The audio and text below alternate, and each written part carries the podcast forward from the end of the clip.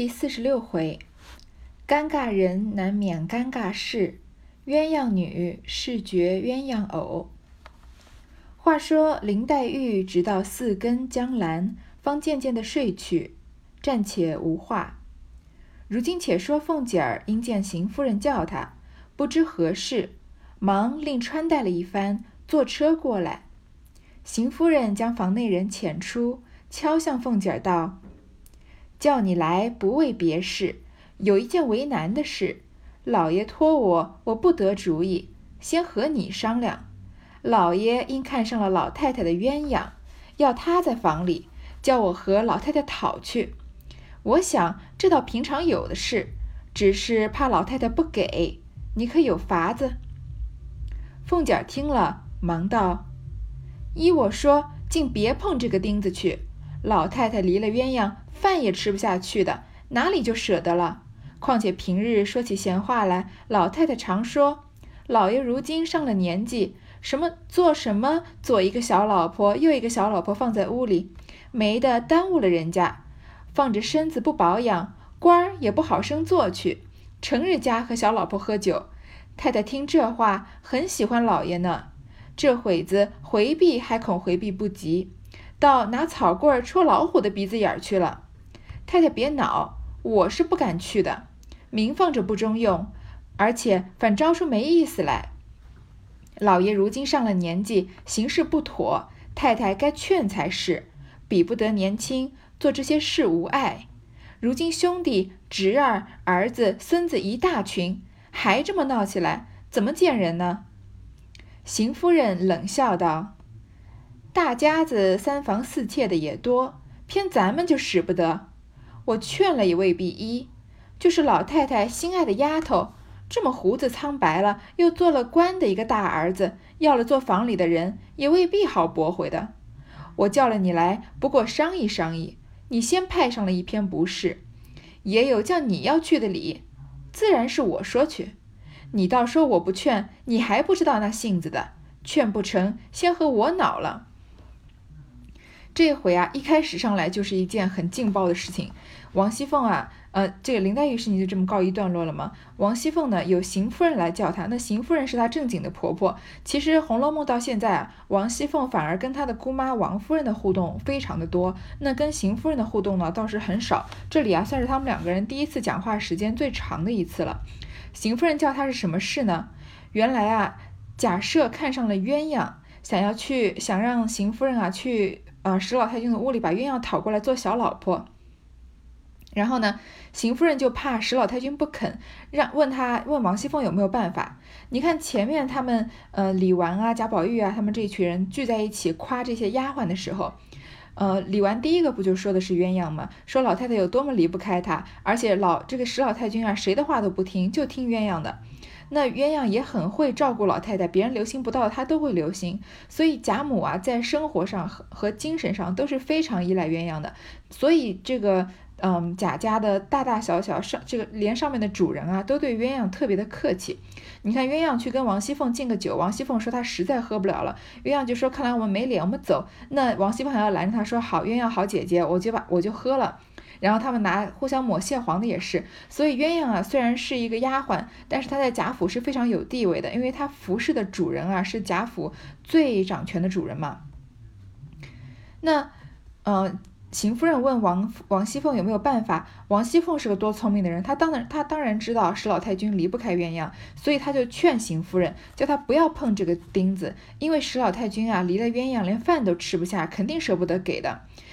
而且呢，史老太君平常还常常教训这个在。不管是在假设的面前还是背后啊，常常都在说假设他已经上了年纪了，干嘛还要左一个小老婆右一个小老婆的娶回来，就耽误人家了。因为年纪也大了嘛，总是嗯娶这些年轻人。假你看假设的儿子是贾琏，贾琏都娶了王熙凤，都生了孩子了，都有孙子了。而且从王熙凤的话看来啊，他并不是只有一个这个巧姐儿这一个孙女啊，他的娶的其他的小老婆再生的再生下来第三代啊，都。已经这个儿孙成群了，所以假设估计年纪也不小。你想想看，呃，贾母如果她呃照她跟刘姥姥的算岁数推说起来的话，她大概七十岁左右。那贾赦可能也有五十岁了，因为那个时候生孩子生的早嘛，已经头发花白花白了，而且他不好好保养身子，一直纳妾，然后呢官也不好好做官，总是跟小老婆喝酒。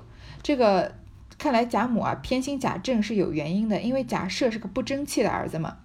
然后说原来这个邢夫人啊听这话还很喜欢老爷呢，你还向着贾赦，他想做什么就做什么呀。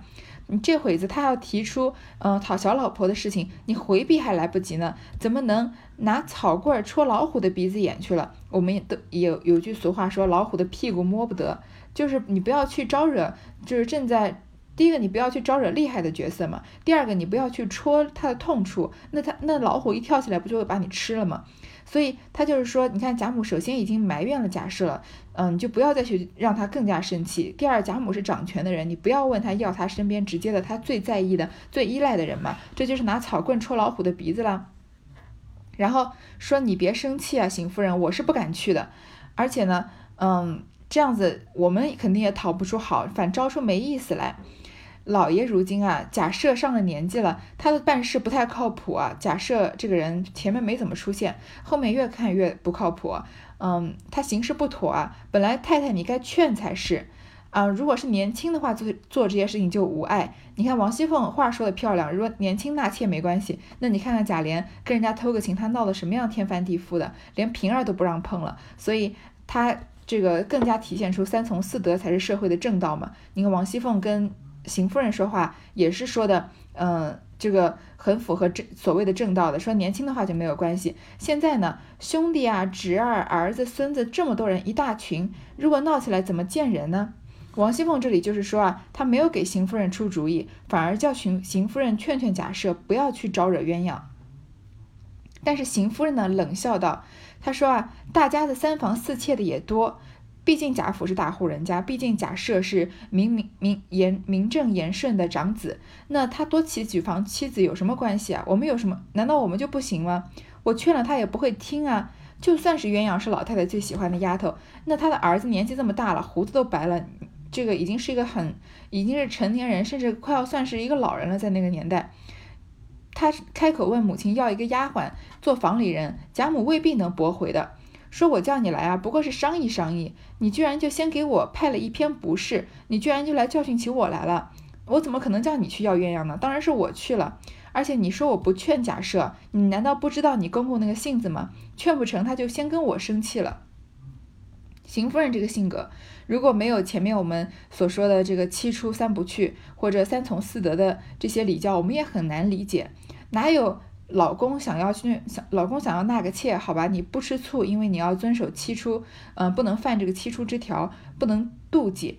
邢夫人感觉好像还特别热衷呢，然后就要去跟贾母讨这个丫鬟，嗯，来做小老婆。那多做一个，多讨来一个小老婆，不就给他多一个情敌吗？然后王熙凤劝他不要，他还冷笑，还要教训王熙凤一通，这是为什么呢？那其实那个年代的妇女也有很多像邢夫人这样，你从这里从。从这里开始，你就邢夫人开始有了一些嗯，这个戏份啊。你会发现邢夫人这个人，不管是智商还是情商都非常低，她是一个双商都很双商都不高的一个女的。然后她可能就是嗯，因为是出身名门，所以嫁给了贾赦。可怜呢，嫁给贾赦呢，也是个双商都不怎么高的嗯一个男人。所以这一家子啊，公公婆婆双商都很低。所以嗯。他们一开始从前面的言论能看得出来，邢夫人是做过一段时间主的，她管过一段时间贾家的。后来慢慢的呢，她的这个权力就移到王熙凤那边去了。那王熙凤事事去找她的姑娘王这个王夫人商量商量，再加上贾贾母又偏心贾政，渐渐的家里就没有贾赦和邢夫人的位置了。就连这贾这个贾府最重要的正厅啊，都是让贾政住的，而不是让贾赦住的。所以邢夫人这个人，嗯。你不能以这正常人的智商和情商来这个揣摩他，他就是，嗯，他虽然智商情商双低啊，但是他这个人还特别傲气，因为他有那个做派在，他毕竟是大这个大家的大媳妇儿嘛，所以他还觉得自己很了不起的样子。觉得了不起呢，又心里不平衡，就是配就是自己得到的待遇配不上自己的心境嘛，所以又觉得呃贾母偏心，又觉得自己啊讨回来这个媳妇儿居然去偏向他的。妯娌这个王夫人，而不好好听她这个真正做婆婆的话，所以她对王熙凤也有一些不满意。这里只能看出来一点点端倪，她已经先嗯教训王熙凤了，说你你我不过找你商议商议，你就派我不是。她后面还有更多的嗯表现出她对王熙凤的不满来呢。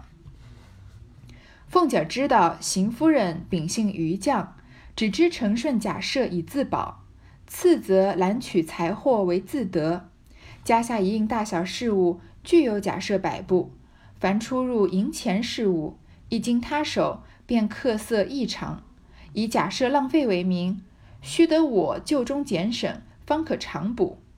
儿女奴仆一人不靠，一言不听的，如今又听邢夫人如此的话，便知他又弄左性，劝了不中用，连忙陪笑道：“太太这话说的极是，我能活了多大，知道什么轻重。”想来父母跟前，别说一个丫头，就是那么大的活宝贝，不给老爷给谁？背地里的话哪里信得？我竟是个呆子，连二爷或有日得了不是，老老爷太太恨得那样，恨不得立刻拿来一下子打死。及至见了面也罢了，依旧拿着老爷太太心爱的东西赏他。如今老太太待老爷，自然也是那样了。依我说，老太太今儿喜欢。要讨今儿就讨去，我先过去哄着老太太发笑，等太太过去了，我搭讪着走开，把屋子里的人我也带开。太太好和老太太说的，给了更好，不给也没妨碍，众人也不知道。你看王熙凤这情商智商在《红楼梦》里面什么水平啊？这个像邢夫人这种垫底的，王熙凤是绝绝对对的吊打她。只不过他们身份地位上有悬殊，她是媳，一个是媳妇儿，一个是婆婆，所以即使是情商智商吊打婆婆的这个媳妇儿啊，在婆婆面前也不可能，嗯。仗着她的智商和情商来羞辱婆婆，对吧？反而不同的是呢，王熙凤是用她的智慧和用她的情商啊，来讨假设这个邢夫人的欢心，自己到以后啊也可也可以避免自己吃亏。你看王熙凤这里讲的话都有艺术，她知道邢夫人秉性愚犟，愚犟其实就是情商智商双低，智商上面是愚蠢，情商上面是倔强，那不就是，嗯，都不讨好吗？他呢，一方面只知道陈顺假设以自保，他为了巩固他大老婆的地位，那，嗯，在那个年代，而他们都五十岁了，可能他跟假设没有什么感情可言，就是为了巩固自己的地位嘛。那多纳几房小妾，讨了假设的欢心，就更能巩固自己这个大房的地位。第二呢，他揽取财货为自得，他贪心，他得到了一些钱物啊，甚至是。要到了别人不敢动的人，以为他要不到的人啊，他就觉得自己的地位高，很很自得其乐，很洋洋自得。嗯，其实这一点也是被假设传染的。你从后面能看出来，假设也是一个揽取财货为自得的人。他家里的事务啊，都是让假设摆布的，他也管不了。你看他的智商和情商也没办法管。然后那些银钱事务呢，一旦经过他的手啊，就客色异常，非常的小气。然后常。他自己小气呢，还以假设浪费为名，说是假设的原因，然后自己还在那装可怜，说要我啊就中俭省，方可偿补。假设太浪费了，我只能把故子过日子过得紧巴一点，才能补偿这个呃巨大的开支。儿女奴仆一人不靠，一言不听，他不靠任何人，也不听任何人的话。不管是他的儿女还是奴仆，你看每个主人身边都有几个心腹，那些心腹的话呢，主人都会大概听一听的。王熙凤再怎么有主见，平儿从旁边劝着，她也会听的。贾母会听鸳鸯的，然后林黛玉啊，有有紫娟帮她出主意，对吧？然后薛宝钗身边也有，嗯，这个黄黄金英，所以一般的主人身边都会这个有一个比较心腹啊，或者是嗯。有自己的这个亲人，他们会听的，但是邢夫人谁的话也不听，所以邢夫人这么一说呢，王熙凤知道了，她又弄左性，又犯了她这个倔强的脾气，不能劝她，一定要顺毛摸。你看王熙凤这个毛顺的多好，之前才刚上一段啊，才刚刚说是才派了她一点不是嘛，说你你这样还不劝着假设，你还要帮他讨。他一听邢夫人说这话，连忙一百八十度就转弯了，说啊太太这话说的极是。我，然后首先贬低自己啊，我才几岁啊，我知道什么轻重啊？因为邢夫人之前说她这个史史老太君的儿子都是胡子花白的老老头了，问他要，他也未必不未必不给。就说在父母父母跟前，别说一个丫头，她鸳鸯算什么东西啊？不就是个丫头吗？就是那么大的活宝贝，就算是最好的宝贝，就算是活的宝贝，不给老爷给谁啊？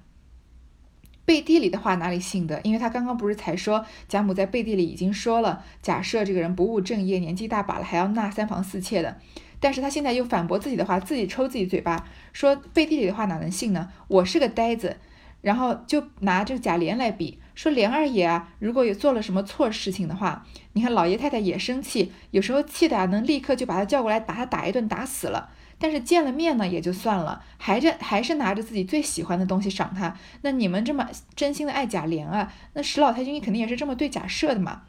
那老太太待老爷自然也是那样了。依我说呢，老太太今天高兴，你要讨鸳鸯，今天就去跟老太太讨去。然后呢，我他还想了一个计谋，说我先过去哄老太太发笑，逗她开心，然后等邢夫人来了呢，我就找借口离开，把屋子里的人全部带走。屋子里啊，就留邢夫人和贾母。然后如果要到了呢，那不就最好吗？两这个，呃，两边的人都高兴，两全其美。要不到也没关系，反正人都给王熙凤带走了嘛，就这这件事情就当没发生过。邢夫人见他这般说，便又喜欢起来，又告诉他道：“我的主意先不要和老太太要，老太太要说不给，这事便死了。”我心里想着，先悄悄地和鸳鸯说。他虽害臊，我细细地告诉了他，他自然不言语，就妥了。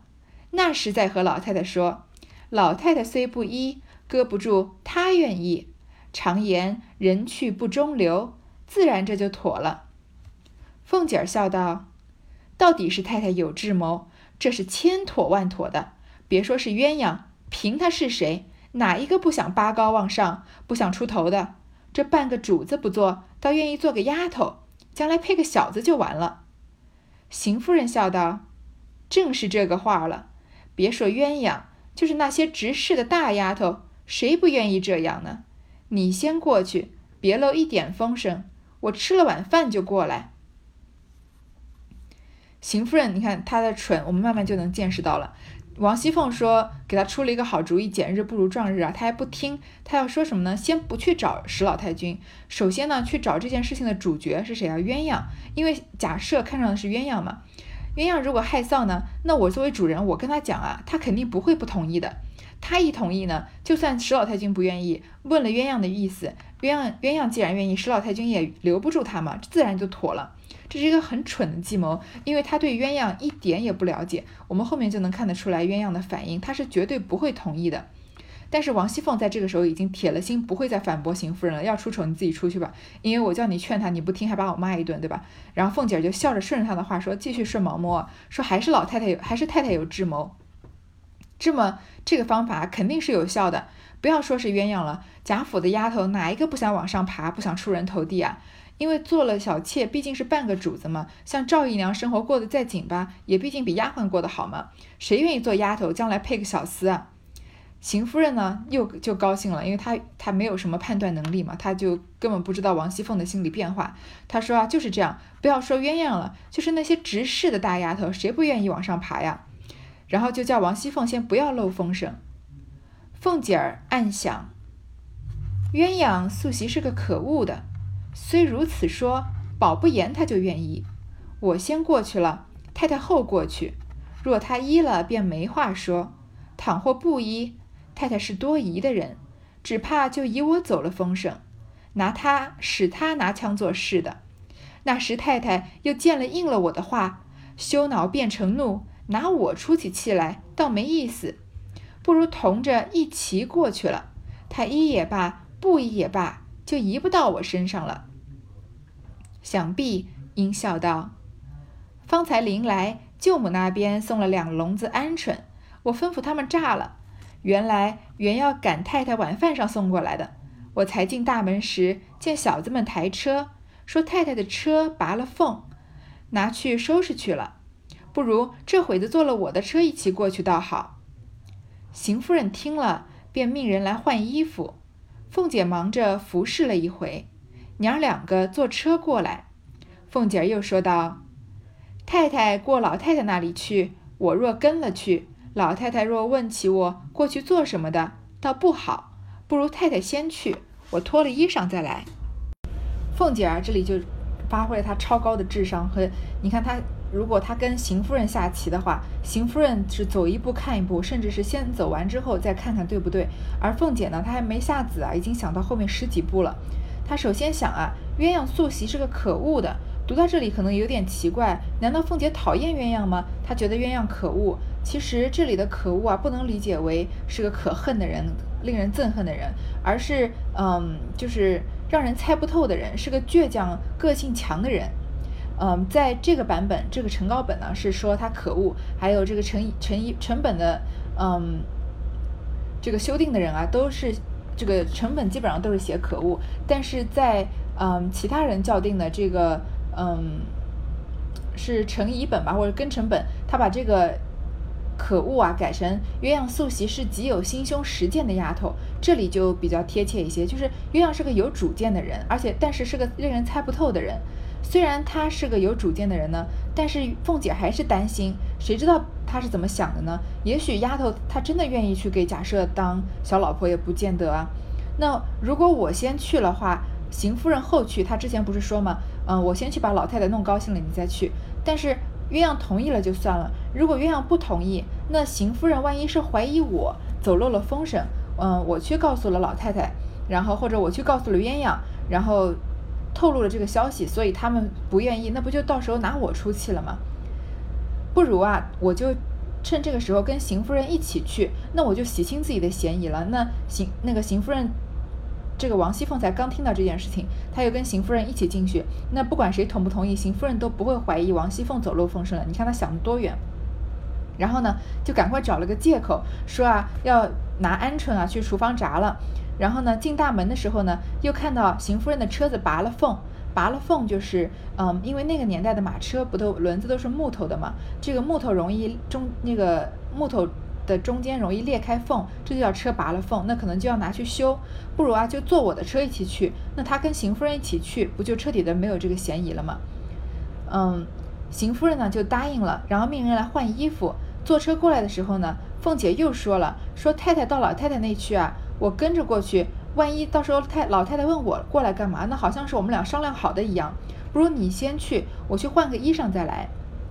邢夫人听了有理，便自往贾母处，和贾母说了一回闲话，便出来假托往王夫人房里去，从后门出去，打鸳鸯的卧房前过，只见鸳鸯正然在坐在那里做针线，见了邢夫人，忙站起来。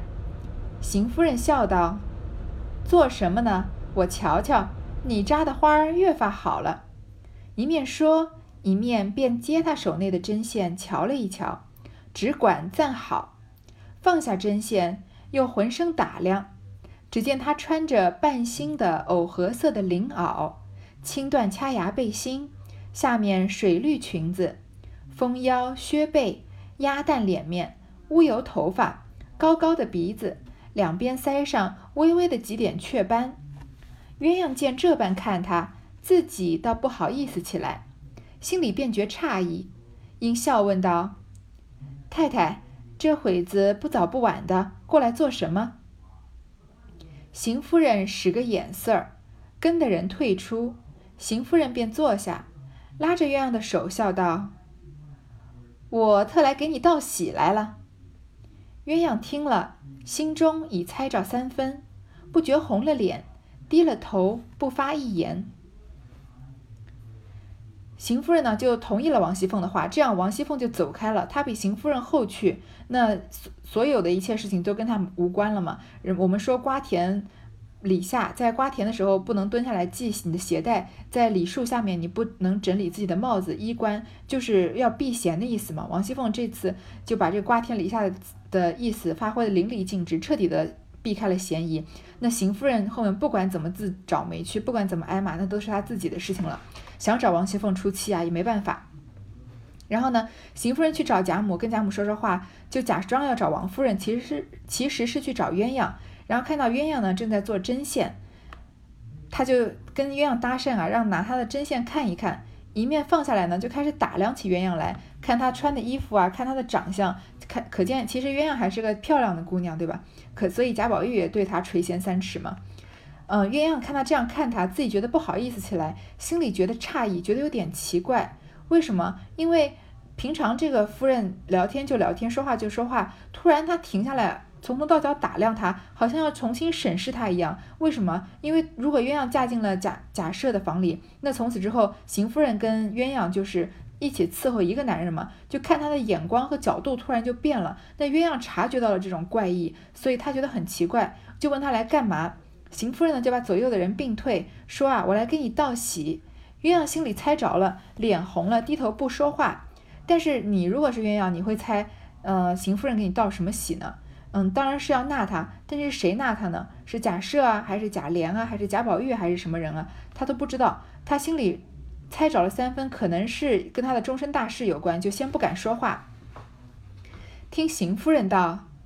你知道你老爷跟前竟没有个可靠的人，心里再要买一个，又怕那些人牙子家的出来不干不净，也不知道毛病儿，买了来家三日两日又要弄鬼掉猴的，因满屋里要挑一个家生女儿收了，又没个好的，不是模样不好，就是性子不好，有了这个好处，没了那个好处，因此冷眼选了半年，这些女孩子里头。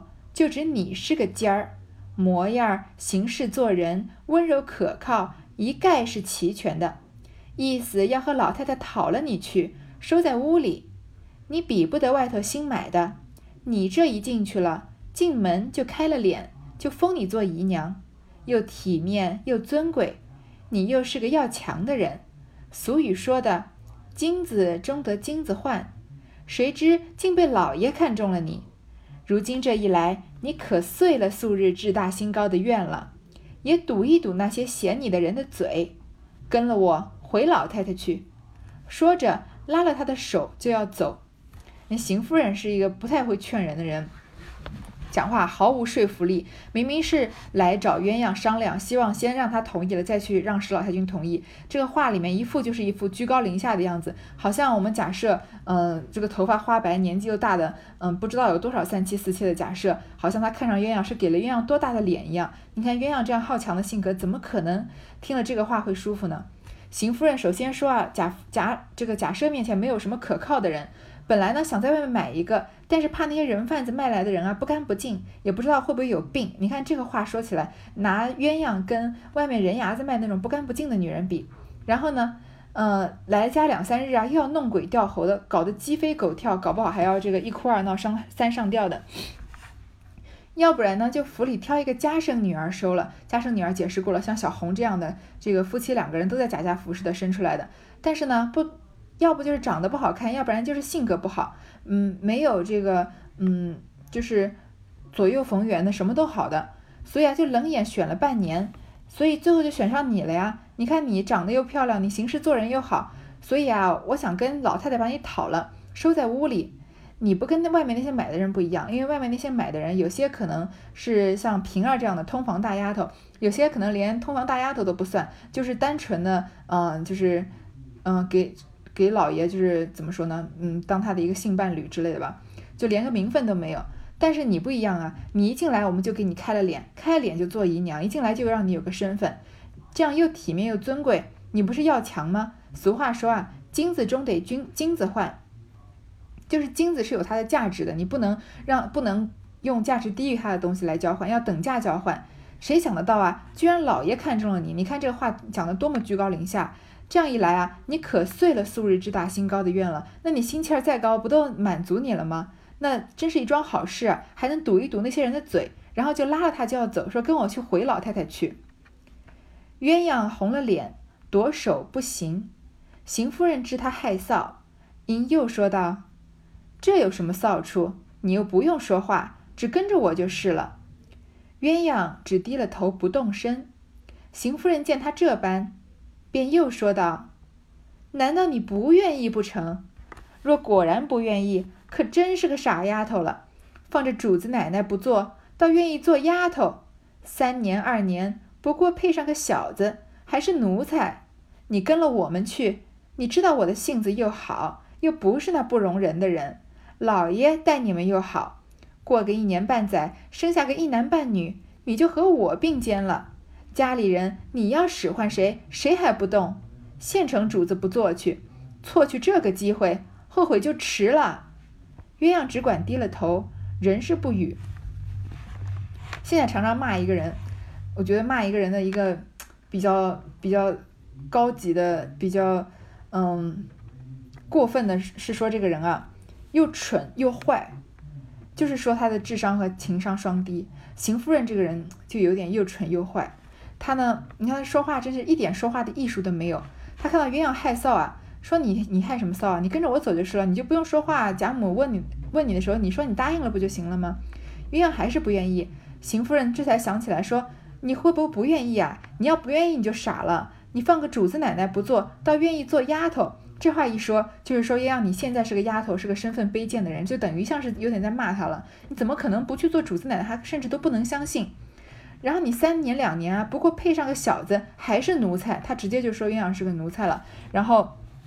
以后不过也就配个奴才，你跟我去啊？还你看还夸自己，说你知道我的性格又好，又不是不容人的人。前面王熙凤才在旁边，这个心里面想了，邢夫人这个人啊，她儿女仆人却谁的也不靠，谁的也不听，什么呃给钱什么的又吝啬，还要怪贾赦。可见在别人眼里啊，邢夫人并不是什么好人。但是邢夫人自己还自恋的不得了，觉得自己性格又好啊，又能容得下人。